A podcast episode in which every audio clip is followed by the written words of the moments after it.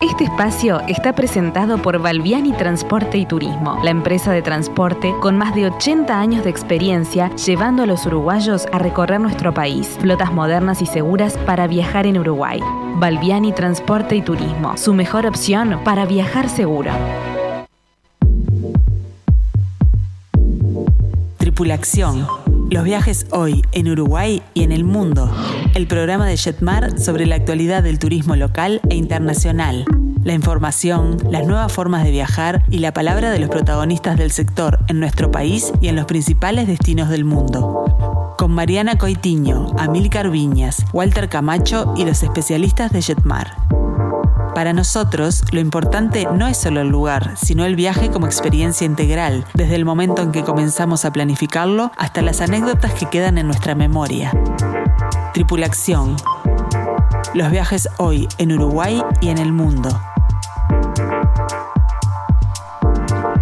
Muy, pero muy buenas tardes a todos. Bienvenidos a Tripulación. Bueno, hoy como es de costumbre tenemos un programa súper especial eh, porque nos vamos de viaje a Chile, justamente a propósito de que el país andino ha flexibilizado los requisitos de ingreso. Descubrimos juntos su encanto, su cultura y sus maravillosos paisajes. Además les proponemos una forma diferente de conocer el mundo a través de los trenes turísticos, así que hay que estar muy, pero muy atentos.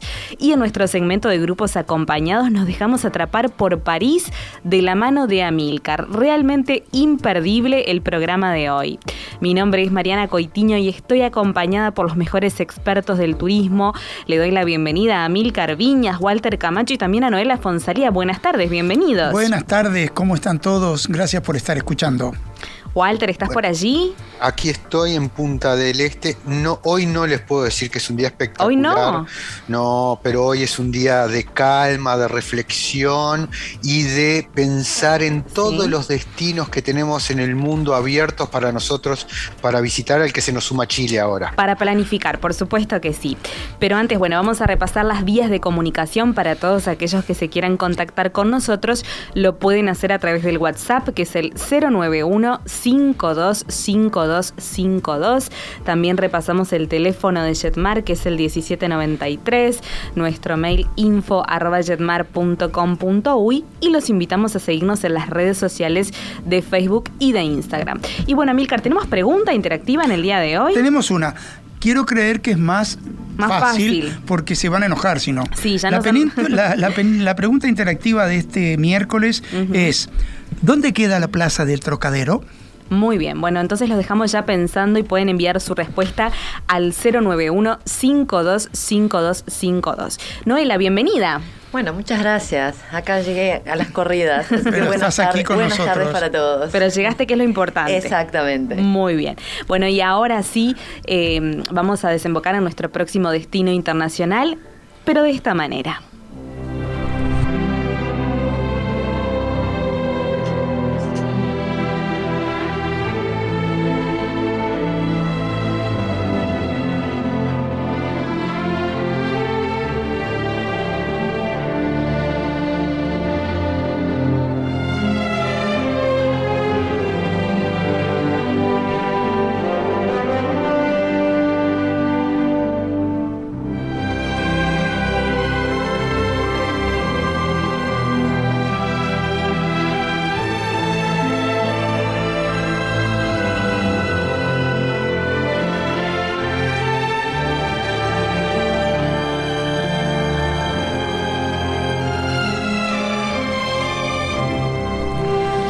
Bueno, qué introducción a ¿no? Bueno, porque estamos escuchando a un genio del siglo XX de la composición de temas de alto vuelo para la cinematografía universal.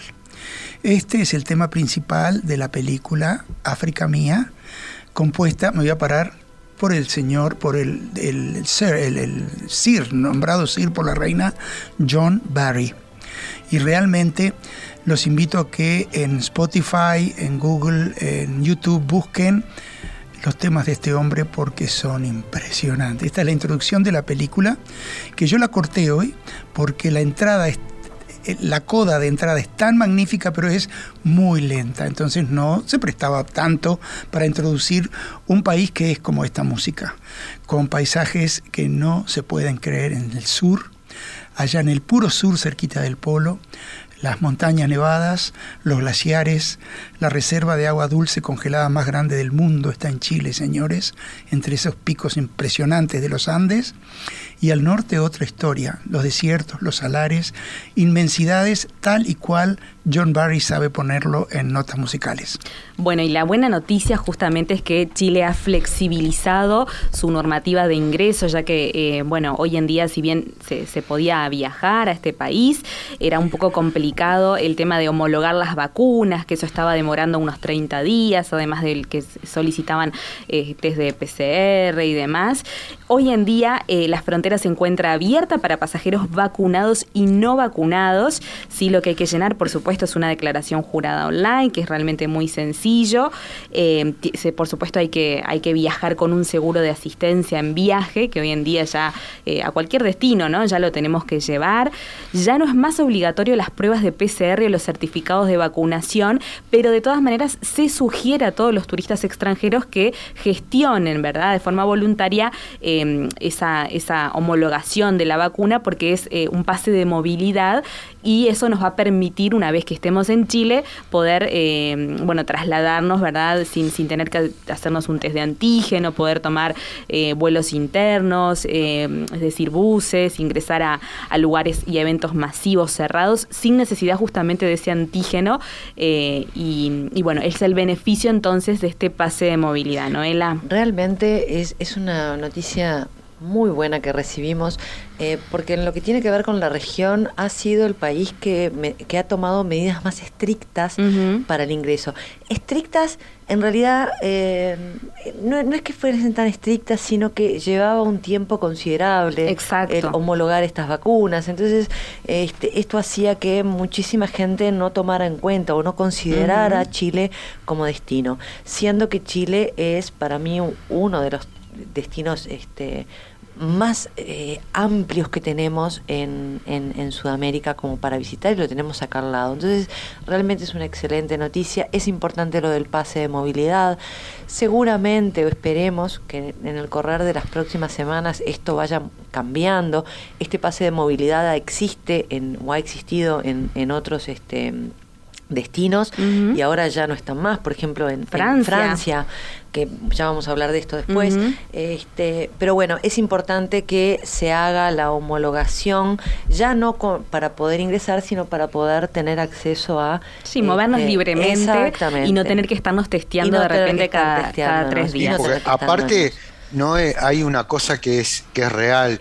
Eh, no es lo mismo poder planificar el viaje para salir en una escapada, si se quiere solamente ir a Santiago o con un viaje más completo hacia el sur o hacia el norte este, y planificarlo sin ese estrés de que estábamos teniendo de que demoraba mucho la homologación en llegar y, la gente en realidad está un poco ya este, superada con todo lo que fueron los trámites durante estos dos años. Entonces cada vez que llega una noticia de, que algo se elimina para mejorar es una gran noticia para nosotros. Es una gran noticia y sobre todo en un país en donde la movilidad es tan importante porque como tú bien decías ¿no? Uno puede tomarse un fin de semana e ir a Santiago de Chile y recorrer esta ciudad, que la que hemos hablado tantas veces, que es maravillosa y que tantas opciones tiene, pero también si tenemos unos días más, es excelente para poder combinarlo con la infinidad de opciones que tiene Chile. Ahora, por ejemplo, se viene una época preciosa para aquellos que les gusta la nieve, este, como para poder ir,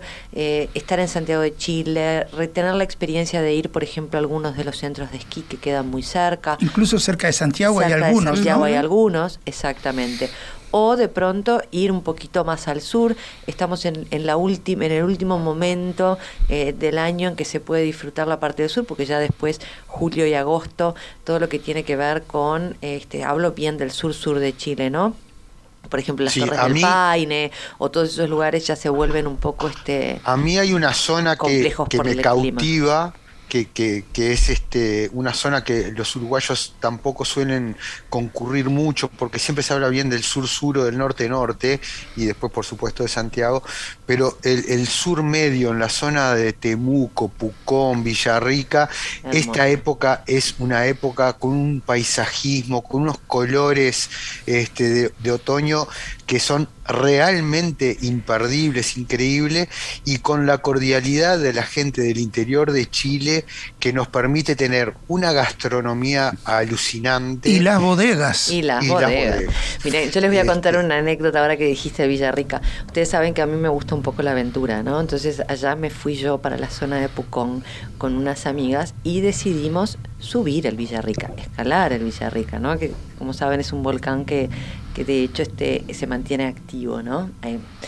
Eh, cuando terminamos, que la verdad fue algo, una experiencia maravillosa, subir ese volcán caminando, eh, cuando bajamos, a, ella era de tardecita, nos fuimos directamente a comprar este, una botella de vino y a descorcharla, a brindar, por el logro, exactamente y realmente fue uno de los vinos más ricos que tomé.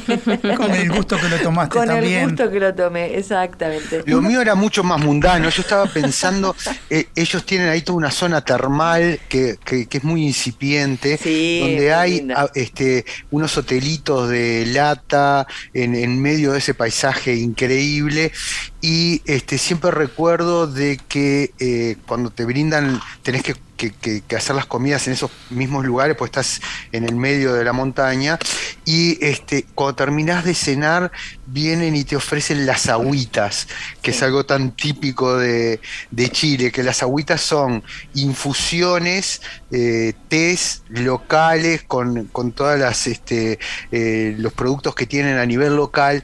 Y lo más cómico es que eh, como muchas veces, como si fuera un, té de menta, digamos, que no le da color al agua, lo que hacen es queman los terrones de azúcar de un lado en la plancha y entonces al ponerlo en la tacita del té le da ese color caramelo este, como si fuera un té, una tisana que uno está tomando en esos entornos maravillosos que la verdad que son imperdibles y que este momento es el mejor para disfrutarlos. Yo quería volver a la parte práctica sobre los permisos que se han abierto. Una pregunta muy sencilla. ¿Se sabe si en los locales cerrados siguen exigiendo, o en los aviones, en los autobuses, siguen exigiendo tapabocas en Chile? En Chile puntualmente sí. Bueno, en Argentina también. Ahora lo hablábamos con algunos compañeros que eh, de Jetmar que estuvieron recientemente en este país. Todavía se exige este, el tapabocas también. No en los lugares abiertos, pero sí cerrados. Sí en los lugares cerrados, correcto. Es decir, que si uno está en uno de esos restaurancitos comiendo, no comiendo, simplemente observando y mira la vista por la ventana, va a ser algo como precioso! Una cosa así que lo que uno va a poder decirle al mozo que lo viene a atender. Ok. Más o menos. Para transitar, ¿no? Más que nada. Sí, estoy bromeando un poco porque si no tomamos con humor el tema de las mascarillas. Lo que sí, Amílcar, el tema de la mascarilla también, eh, tú lo sabes mejor que yo porque has viajado más por, por Oriente y, y es como tu segunda casa, el, tema de la mascarilla es algo que tenemos que replantearnoslo Llegó para y tratar de ser responsables en el uso y más ahora que nosotros estamos acercándonos al invierno, de tener la, la conciencia de aplicar el tema de utilizarla cuando uno está enfermo para evitar el contagio de todas estas enfermedades que nos han abandonado estos últimos dos años. Hemos tenido, hemos tenido una racha muy buena de, de falta de enfermedades este, respiratorias de gripes y eso gracias al uso del, del tapabocas. Así es. Exacto, es una buena, es Llegó una para medida. quedarse. Es una buena medida. Este, pero bueno, eso no, no nos va a limitar de, de tomar en consideración este país que está, del que estamos hablando ahora, de Chile. Eh, yo los invito realmente a que se acerquen a las oficinas de Jetmar o que llamen por teléfono eh, y consulten por las distintas opciones, porque en algunos casos tenemos paquetes que ya están armados, pero es un destino que se presta para poder armar un viaje a medida, ¿verdad? Desde una escapada. Desde una escapada hasta un viaje de 20 días si quieren recorrer. Y los este, cruceros locales chilenos por el sur son una maravilla que buscan. ¿Saben esos cruceros? Es difícil a veces conseguir lugar porque están llenos de europeos que vienen a disfrutarlos, conscientes del nivel de servicio que brinda Chile y de los preciosos recorridos entre los fiordos que hacen esos barcos chilenos. Y ya hay, inclusive, no solamente chilenos, porque ya hay eh, fechas marcadas de salida para estos barcos que recorren justamente el sur de Chile y el sur de Argentina, que salen desde Valparaíso que dan todas en todo el recorrido de la vuelta y llegan en algunos casos hasta, Buenos Aires. Y hasta Montevideo y hasta Montevideo también. Entonces, todas estas alternativas están disponibles eh, para, para nada, retomar el, contacto con este país vecino tan, tan querido por todos nosotros, ¿verdad? Muy bien, Amilcar, ¿y cómo nos vamos a la pausa? Ah, nos vamos con una cueca chilena, una cueca chilena clásica, preciosa, que se llama La Consentida.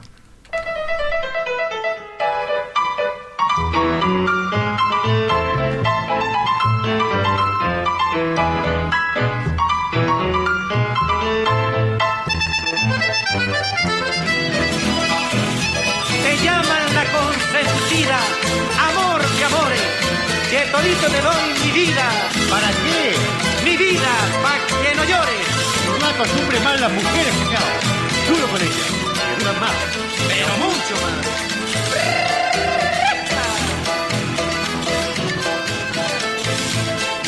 Déjame que te llame la consentida, porque todo consigues mi vida con. Seguinos en las redes, Jetmar Viajes en Instagram y en Facebook. Balbiani Transporte y Turismo, la empresa de transporte con más de 80 años de experiencia llevando a los uruguayos a recorrer nuestro país. Flotas modernas y seguras para viajar en Uruguay. Balbiani Transporte y Turismo, su mejor opción para viajar seguro.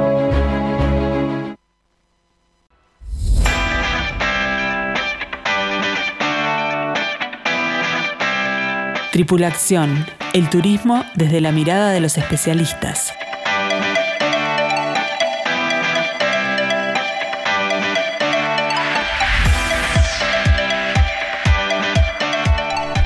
Muy bien, continuamos con Tripulación y tenemos que saludar a Ismael de Cordona, a Graciela y a Silvia, que todos ellos han acertado entonces la respuesta de la pregunta interactiva. Milcar, ¿vamos a repasarla?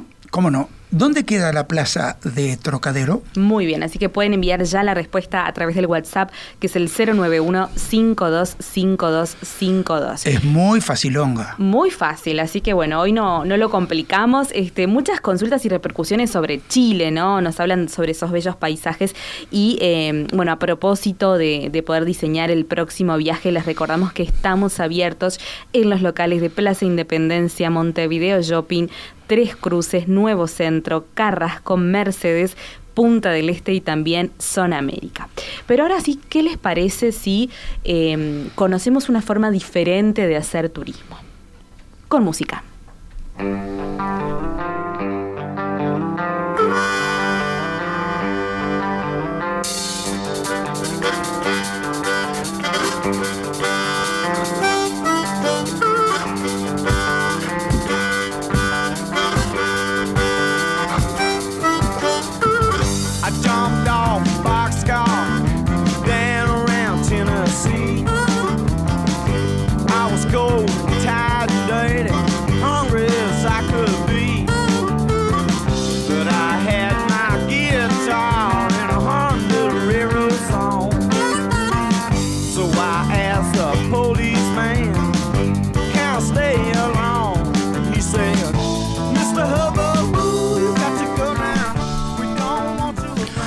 Esta se llama La canción del ferrocarril. Es una canción country muy linda que habla de un viaje en tren. había varias, ¿saben? Hay una de eh, Antonio Carlos Jobim que se llama Café con Pan. Googleenla. Café con pan, pero en portugués. Café con pan, que con la orquesta también y con voces hacen un ferrocarril y es una melodía entrañable, pero la, parte más linda está muy lejos del comienzo, no sirve para traducir un tema. Y hay otras, pero esta me gustó mucho porque es eh, muy country, muy linda y, juvenil. Yo pensé que ibas a poner el último tren a Londres. También. Ya estaba en Inglaterra. linda, Qué desilusión. Linda canción también. Todas lindas canciones para, para iniciar este tema y sobre, sobre los trenes eh, turísticos. Para mí hay dos categorías muy grandes para mencionar y que veo que en la lista que mandamos faltó uno importante que es el transiberiano. El transiberiano. Me olvidé de anotarlo. Pero están los grandes trenes del mundo que son trenes Eh, ¿Qué pasó? Dice Oscar, hoy no. Sí, hoy, hoy por hoy no. Tiene razón.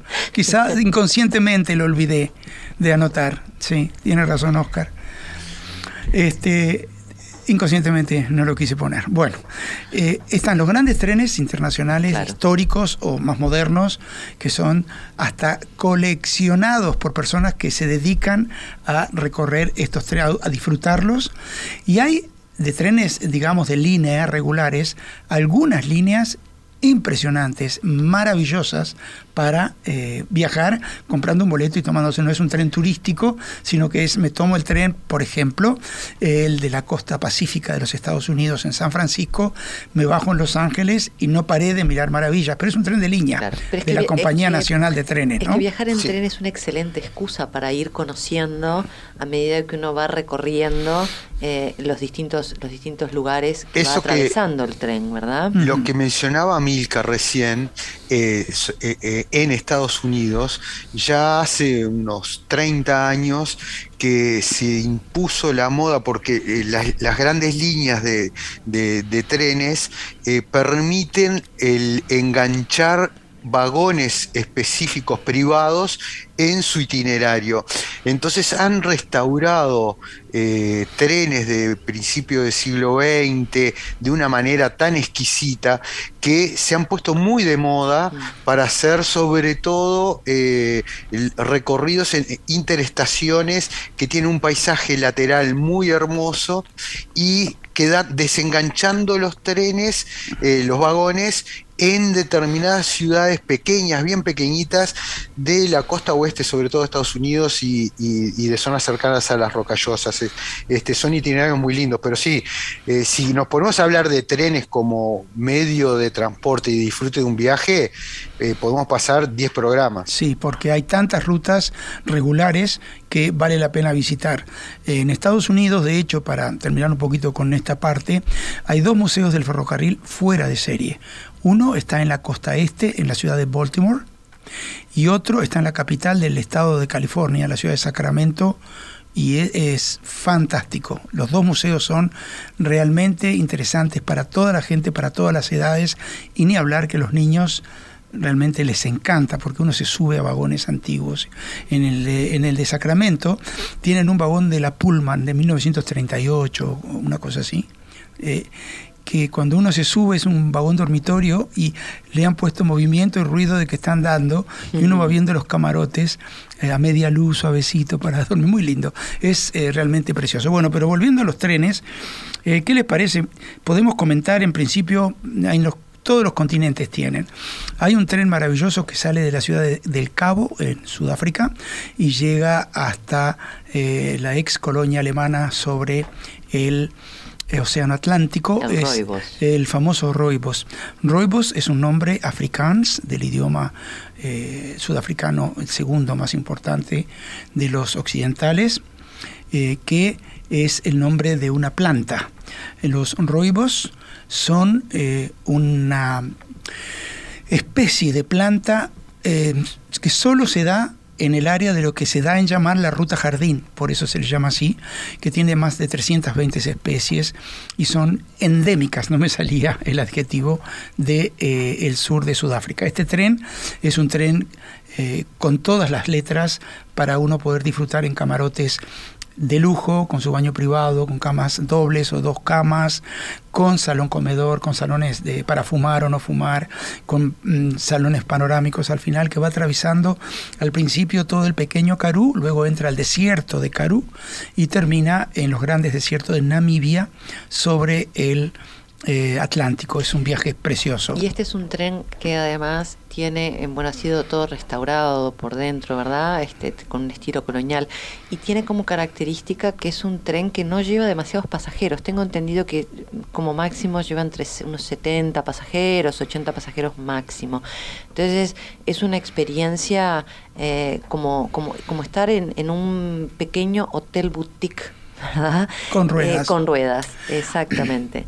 Y, y Sí. ni que hablar que, eh, bueno, está considerado uno de los mejores trenes, de los trenes más lujosos del mundo, ¿verdad? También se lo llama el Blue Train porque está todo pintado color azul, pero es el Roibos. El nombre Esa es una de las, lo que decía Noé ahora, es una de las diferencias grandes que hay eh, al momento de elegir un itinerario de tren, porque eh, sin duda eh, la exquisitez de estos trenes restaurados, hacer un viaje de época en, una locomotora con vagones mm. acotados por este, lugares paisajísticamente increíbles, también tiene el contraste de muchos itinerarios a, veces más extensos, que son con este, máquinas más modernas y que ofrecen también otra infraestructura. Estaba pensando ahora en el transcanadiense, por ejemplo, que es un tren moderno, pero que tiene la gran ventaja y la gran virtud de que eh, tiene toda la parte superior vidriada, lo cual nos permite en el itinerario que atraviesa Canadá, de costa a costa, o sea, el itinerario hace eh, inicio en Vancouver y termina en la zona europea o inicia en la zona europea y termina en Vancouver, son este, itinerarios de 20 días. Este, entonces, todo ese itinerario, poder ir sentado cómodamente observando la hermosura de los entornos de las ciudades, de la British Columbia, de eh, todo lo que vamos a hacer en el grupo de acompañados en julio, para el cual estamos invitando tanto a nuestros este, amigos y clientes, eh, lo, vamos, lo podemos apreciar también a bordo de un tren con todas las comodidades y que hacen las paradas en los lugares más exquisitos que nosotros vamos a visitar este, por nuestra cuenta. Miren, hay algo interesante que destacar con respecto a los trenes turísticos. Estos itinerarios suelen incluir las excursiones en los lugares más emblemáticos de la ruta. En Australia hay un tren que corre desde Sydney hasta eh, la costa opuesta, eh, ¿cómo que se llama la ciudad? No es Melbourne, la ciudad que está, qué vergüenza, eh, bien al, al, este, al oeste, en la otra punta, ya me va a salir. Es un recorrido de unos seis días, pero hasta cuando llegan a un lugar paisajísticamente hermoso, arman mesas para el tren en el medio del desierto o junto al mar, arman enormes mesas para todos los pasajeros y cenan frente al paisaje. Luego continúan el viaje, ¿no? Este, qué vergüenza, no me acuerdo el número, ya me voy a acordar. Este, y eh, Brisbane, gracias. Brisbane. Brisbane. Brisbane es la ciudad occidental, de cultura occidental, más oriental del mundo, porque si uno toma el paralelo que pasa por Brisbane y lo sube, está en Pekín. Ah. ¿Mm? Lo que es la cultura y la división arbitraria del ser humano de la Tierra, ¿no? Bueno, este otro tren que tenemos que hablar, hablamos un poquitito del Transcantábrico en el norte de España. Hermoso, ah. hermoso. bueno, ese pasa lo mismo, pasa lo mismo que tú estabas comentando ahora.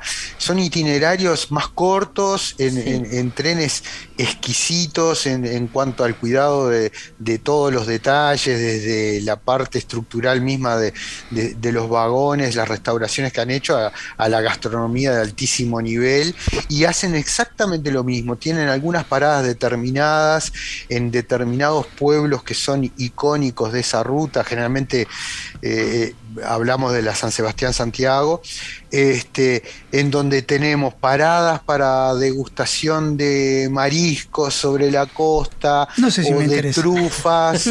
Eh, no, no, no es para ti. Eh, yo me quedaría con, con la parada que arman para hacer un picnic en Viveiro, que es este, una zona donde los frutos de mar son este, el máximo del norte. Y este, ahí yo creo que sí que me bajaría a, este, a degustarlos. Yo también me bajaría. Además, este, este, este itinerario del Transcantábrico tiene la particularidad, porque esto también es, es interesante de mencionar con respecto a estos eh, a, estos eh, estas propuestas no y es que las estaciones de tren normalmente eh, quedan o, en muchos de estos casos pienso en el Transcantábrico cerca de el casco histórico y, y yo tuve unos pasajeros que, que hicieron el Transcantábrico previo a la pandemia ellos me decían, se nos bajamos del tren, salimos caminando, eh, fuimos a recorrer la parte del casco histórico con una excursión guiada, con un guía guiado por ellos, comimos, almorzamos, volvimos caminando, nos subimos al tren en una experiencia este, muy hasta romántica, te diría, ¿no? El tren tiene un poco de todo eso, ¿no? Piensen en la cantidad de películas Claro. que giran en torno a un viaje en tren. De los, Hitchcock, por ejemplo, hizo famosas eh, películas. ¿Cómo se llama, Walter, si te acordás? No, yo estaba pensando en Agatha Christie. Agatha Christie, yo Agatha también Christie, estaba pensando en Ah, Agatha Christie. Pero Agatha Christie tiene varias versiones eh, sobre eh, asesinato en el Expreso Oriente, lo que nos... Dejemos una pausa para el Sí, Rey de para el Reyes. Rey de Reyes, sí. Eh, tenemos un tren chiquitito, muy coleccionable por los que les gusta coleccionar viajes en tren, muy cerca, hablando a nivel mundial, que es en Ushuaia tomar el tren del fin del Ah, mundo. sí. Es un tren de trocha angosta que originalmente fue para transportar eh, madera nada más y eh, que está cerca de la enorme cárcel que se construyó allí que eh, ahora es un museo ¿verdad? y Pensé es- cuando dijiste cercano, pensé que ibas a hablar del Hiram Bingham de este también viaje a Machu también Picchu, tenemos que ese es- hablar de esto También. Ese es algo este, Eh, tan cercano y tan increíble también. Bien, el Hiram Bingham lleva el nombre de un Indiana Jones de verdad, el señor que descubrió a Occidente lo que es Machu Picchu, un eh, eh, arqueólogo británico o americano, no me acuerdo, perdonen, pero es el nombre de este señor. Y le digo así, que es un Indiana Jones moderno, porque si buscan fotos de este hombre es la estampa de Harrison Ford Sí. en las películas de De ficción, ¿verdad? Este, muy resistido en su momento este, por los peruanos y los sí, claro. locatarios, Sí. como siempre, este, cuando estaba buscando la ciudad perdida y, el, y, este, y le ocultaban la información hasta que llega a dar con, con el- la increíble y, y es el, el- la frutilla de la torta de este viaje, que es este Machu Picchu. llegar a Es- Aguascalientes y visitar Machu Picchu, ¿no? y, y realmente en el Hiram Bingham te sientes como si fuera Hiram Bingham arribando por primera vez a Aguascalientes para descubrir el Machu Picchu. ¿Otras opciones tenemos? Vamos eh, a concluir con el Rey de Reyes de los trenes, que es una ruta que nace normalmente en Londres y termina en Estambul, y es el famoso Oriente Express. El Oriente Express sigue existiendo, solo paró durante las guerras. Eh, obviamente no podía circular con turistas y es un tren que se puede tomar en toda su eh, eh, recorrido de punta a punta o por sectores uno se puede tomar en Venecia bajarse en Londres o tomárselo en Venecia y cruzar hasta por arriba del, Adriático a cruzar hacia este, lo que es hoy eh, Croacia y eh, Rumanía. Y aquí va una anécdota. Es un tren de lujo, ¿verdad? Para empezar a hablar. A diferencia, vuelvo al transiberiano, hoy por hoy medio vedado, que tiene dos, la línea misma tiene un tren de lujo y un tren modesto, que es el que toman todos los mochileros, todas las personas con un presupuesto más acotado que igual quieren realizar el viaje, ¿verdad? Bueno, pero no el Oriente Express. El Oriente Express eh, pasa por la ciudad de eh, Bucarest. Y yo estaba con un grupo en Bucarest, en el Hotel Hilton eh, Ateneo. Y a mi sorpresa caen seis ómnibus, como parecía que venían presidentes de, de- todo el mundo a una reunión en el hotel y eran los pasajeros del Oriente Express que acababa de llegar. No saben lo que fue el desfile de personajes porque todo el mundo estaba en pose, lamentablemente, pero fue muy entretenido para nosotros, los observadores. No solo la llegada fue de una película de Agatha Christie, sino que esa noche tuvieron una fiesta de disfraces y era como estar en un set de filmación de una película que ocurría en 1930. Perfecto, estaban todos vestidos, ¿no? Fue una delicia verlos. Pero ahí estaban todos posando y haciéndose los que no eran. Pero precioso, preciosa experiencia para todo el grupo vivir ese momentito. Este tren en particular tiene eh, esta ruta, la, la ruta clásica, pero también da durante el año, porque creo que es la ruta completa la hace una vez al año en septiembre, y el resto del año da opciones de paseos, por ejemplo, de, cinco, de recorridos de cinco días, este, que van de Venecia a Reino Unido, este, haciendo un recorrido, creo que pasan por cuatro o cinco países, en- no recuerdo bien el itinerario. Es complejo el itinerario porque es- varía la por ruta, eso, no es una ruta única. No es una ruta única, pero a donde iba es que es un tren que se puede tomar no necesariamente en el, en el como la mayoría de estos trenes, ¿no? No en el itinerario completo, sino en estas otras alternativas que da de itinerarios de tres días, cuatro días, cinco días. Entonces, la verdad es que también vale la pena, porque a veces uno no tiene la cantidad de días necesarios como para hacer todo el recorrido. Y lo bueno es que tienen paradas para conocer y disfrutar de los lugares. De hecho, tenemos que saludar a Norma, que nos consulta qué tan extensas son esas paradas, ¿no? Si se permite eh, conocer la, ciudad. Y además nos pregunta sobre la velocidad de estos trenes turísticos. Estos si son trenes realmente muy turísticos rápidos o no. andan, eh, eh, andan a velocidades de tren normales, no Normal. son trenes No son balas. trenes. Ajá. Hablemos, a ver, corríjanme quienes sepan más que yo, entre 70 y 100 kilómetros por hora, como, Sí, mucho, como mucho. en un valle muy extenso y con vía muy recta, ¿verdad? Pero esas son las velocidades. Y los tiempos de parada, Norma, me dijiste. Norma, Hola, sí. Norma. Eh, dependerán exclusivamente de lo que hay que ver. Por ejemplo, esta gente que estuvo en Bucarest estuvo una noche en el hotel. ¿verdad?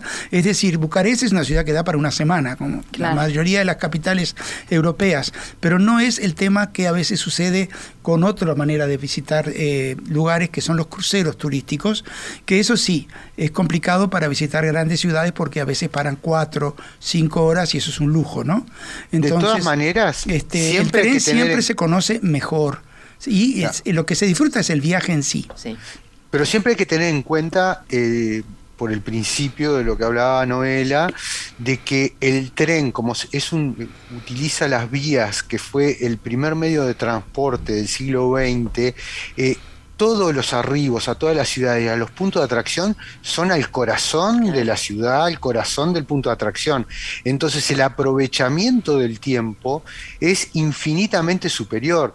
Cualquiera que, que- pueda imaginar llegar a una ciudad europea en una compañía aérea, a un aeropuerto que queda a una hora y media de la ciudad, llegar a la ciudad y para irse tener que estar tres horas antes en el aeropuerto y también hacer la hora y media de traslado, todo ese tiempo en el tren no existe, ese tiempo es aprovechamiento puro. Y muchas veces las propias estaciones a las que llega son monumentos que vale la pena... eh, Como el de Bu- co- Bucarest, por Como el de. Bucarest, por ejemplo. La propia estación de tren es algo que vale la pena recorrer, conocer su historia este, y disfrutar. Solimos incluir estaciones de tren famosas en las caminatas que hacemos en los grupos de Jetmar. A mí me gustan mucho las estaciones de tren. Bueno, señores, viajar en tren es una delicia, es cómodo y lo que hay que encarar del viajar en tren es eso, el disfrute del viaje en tren y no pensar, ay, pero solo está un día acá o medio día allá, sino disfrutar de la experiencia de tomar un circuito de este tipo en un tren turístico y hay muchos. Varios más que me hubiera gustado mencionar, no sé, Walter, pero se nos acaba el tiempo y nos vamos a con una canción, otra vez de música country que vamos a hacerle un pequeño honor a todos los miles de millones de personas que han trabajado en la construcción de los trenes. ¿sí? Vamos a irnos con una canción country que se llama Sudor, Valor y Amor.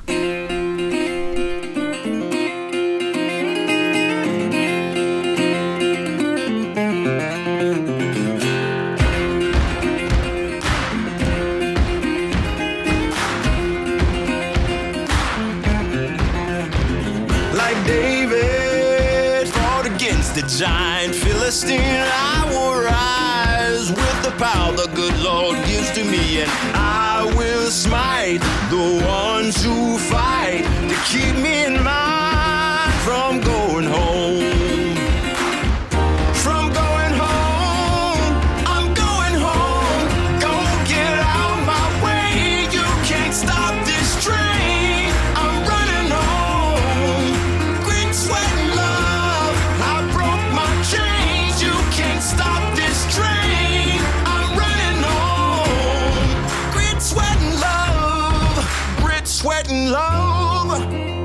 Tripulación, prontos para viajar. Balbiani Transporte y Turismo, la empresa de transporte con más de 80 años de experiencia llevando a los uruguayos a recorrer nuestro país.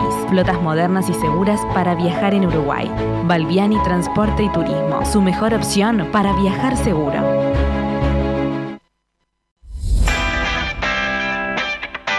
Tripulación, expertos en turismo local e internacional.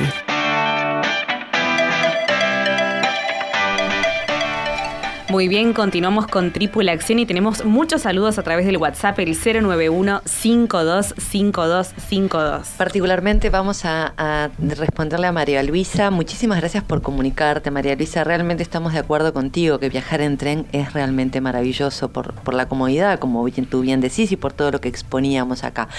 Eh, nos hacías consultas con respecto a ver si podíamos situar en el tiempo, cuál era el mejor momento para hacer estos viajes. Lamentablemente el tiempo acá en la radio, como sabes, es tirano y nosotros queríamos dar este, una información genérica sobre las distintas propuestas de trenes. Pero con muchísimo gusto te podemos dar esa información, te comunicas con nosotros por las distintas vías que Mariana siempre eh, comenta, las vías de comunicación con Jetmar. Cualquier asesor te va a poder dar la información con respecto a la propuesta que más te haya interesado.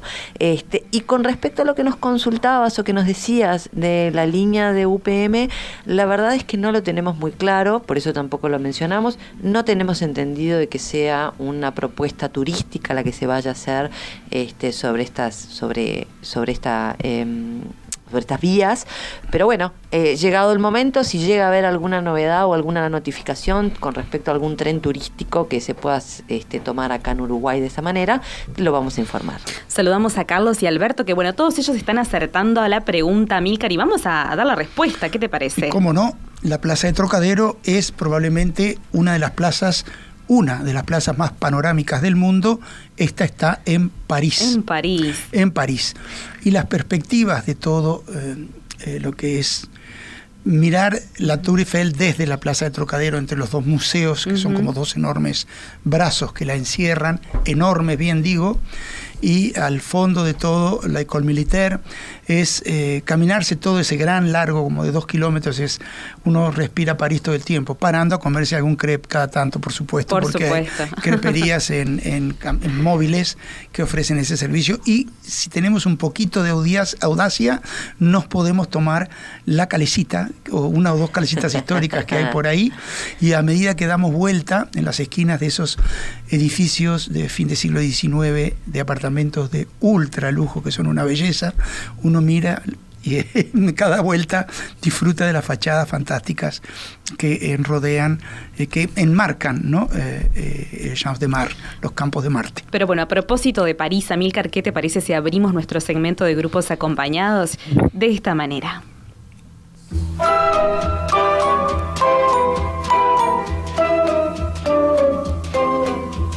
Sous le ciel de Paris s'envole une chanson. Elle est née d'aujourd'hui dans le cœur d'un garçon. Sous le ciel de Paris marchent les amoureux. Leur bonheur se construit sur un air fait pour eux. Sur le pont de Bercy, un philosophe assis, deux musiciens, quelques badauds, puis des gens par milliers.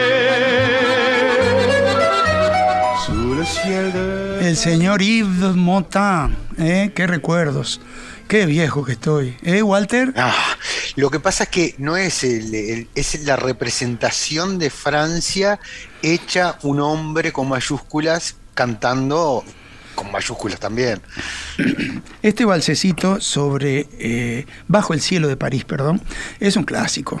Hay tantas versiones, pero me pareció muy apropiada esta rapidita, porque a mí me encanta bailar vals con mi señora y nos gustan los valses rápidos como este.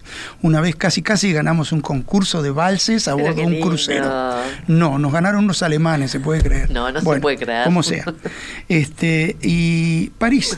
París es una de las grandes capitales del mundo en dos sentidos. En sí misma, porque es una ciudad que está reinventada y construida, planificada en prácticamente todo su gran centro, como hasta el décimo eh, círculo arrondissement, está toda planificada, planificada, es decir, vamos a hacer una ciudad de esta forma, con estas plazas, con estas inmensas avenidas, con estas rotondas gigantes, y así fue planificada. Entonces, a ese nivel hay muy pocas ciudades que están planificadas, como París.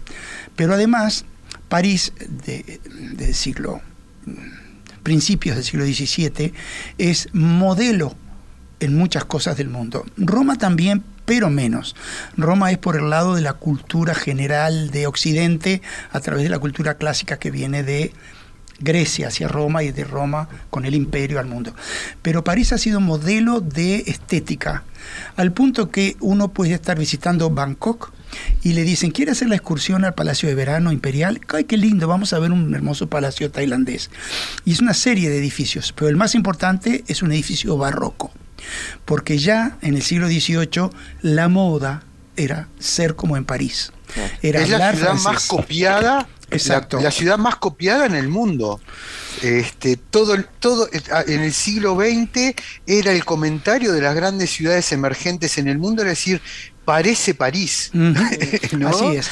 Y el original, lo que tú dices. el original justamente hace que sea una ciudad que a los que nos gusta caminar las ciudades se nos haga cuesta arriba, porque es inmensa y tiene tantos puntos para conocer, tantos barrios para conocer, que ahora podremos mencionar algunos de ellos nomás, ¿verdad? Mi barrio preferido, que no necesariamente es el de los oyentes, es el barrio latino.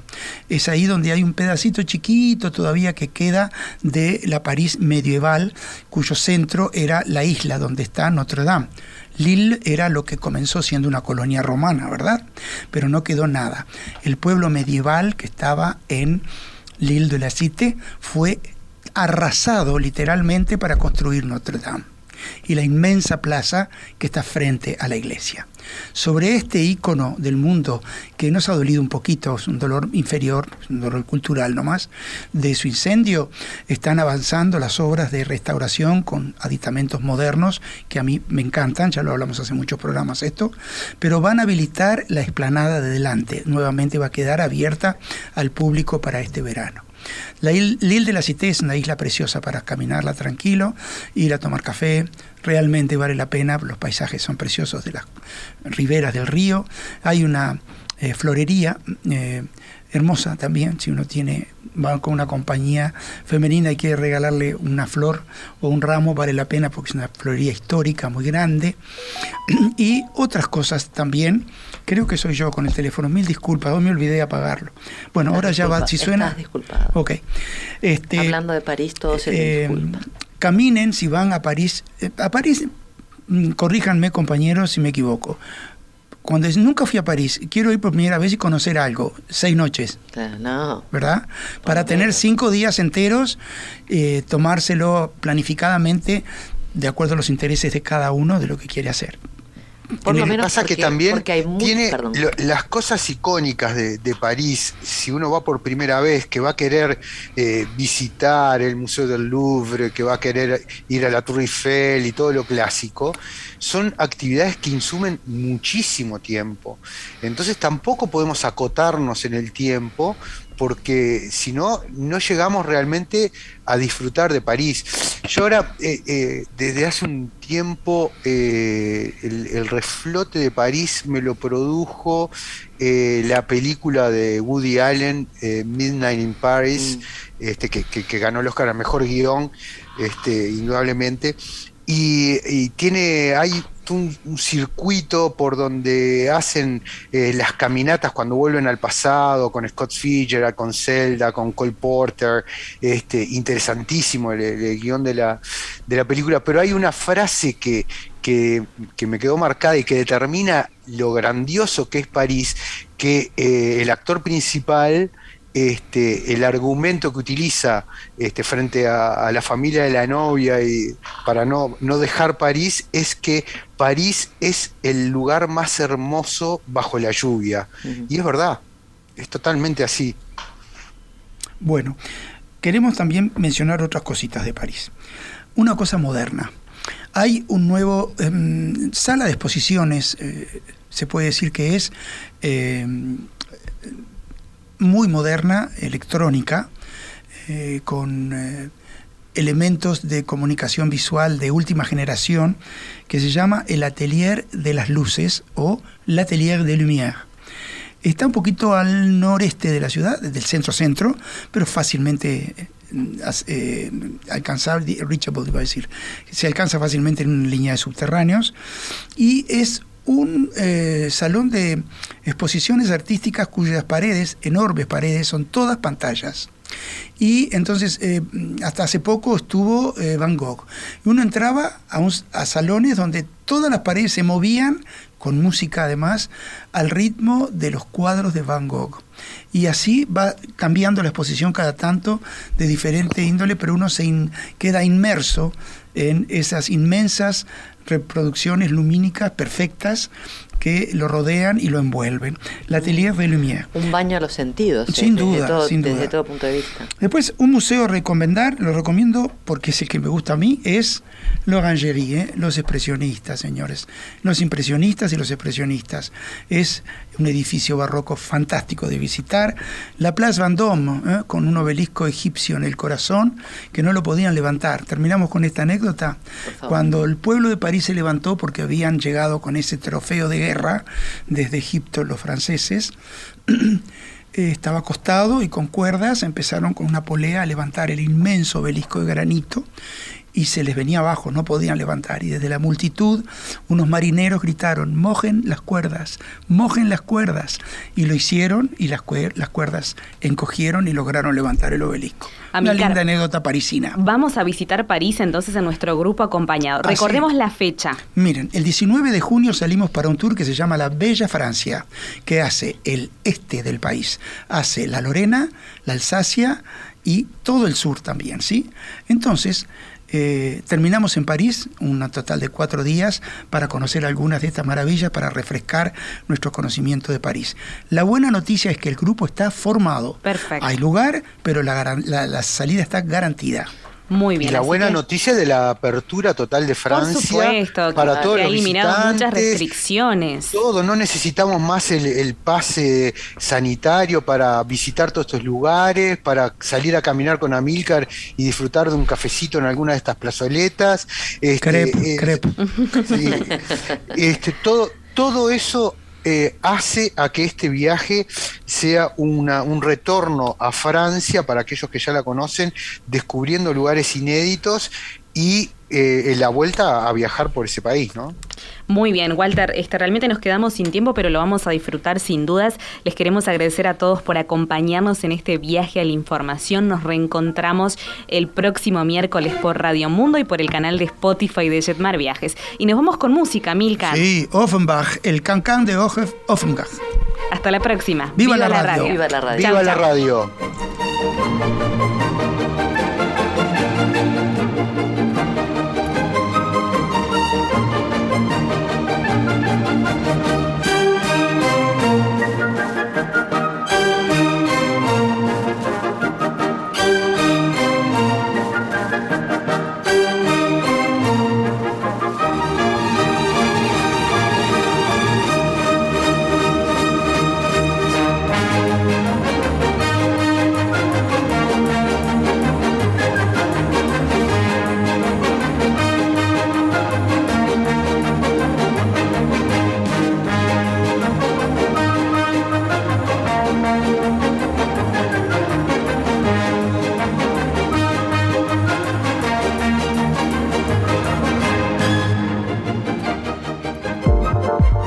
Los programas de tripulación están todos disponibles en radiomundo.uy y en plataformas digitales de Jetmar Viajes.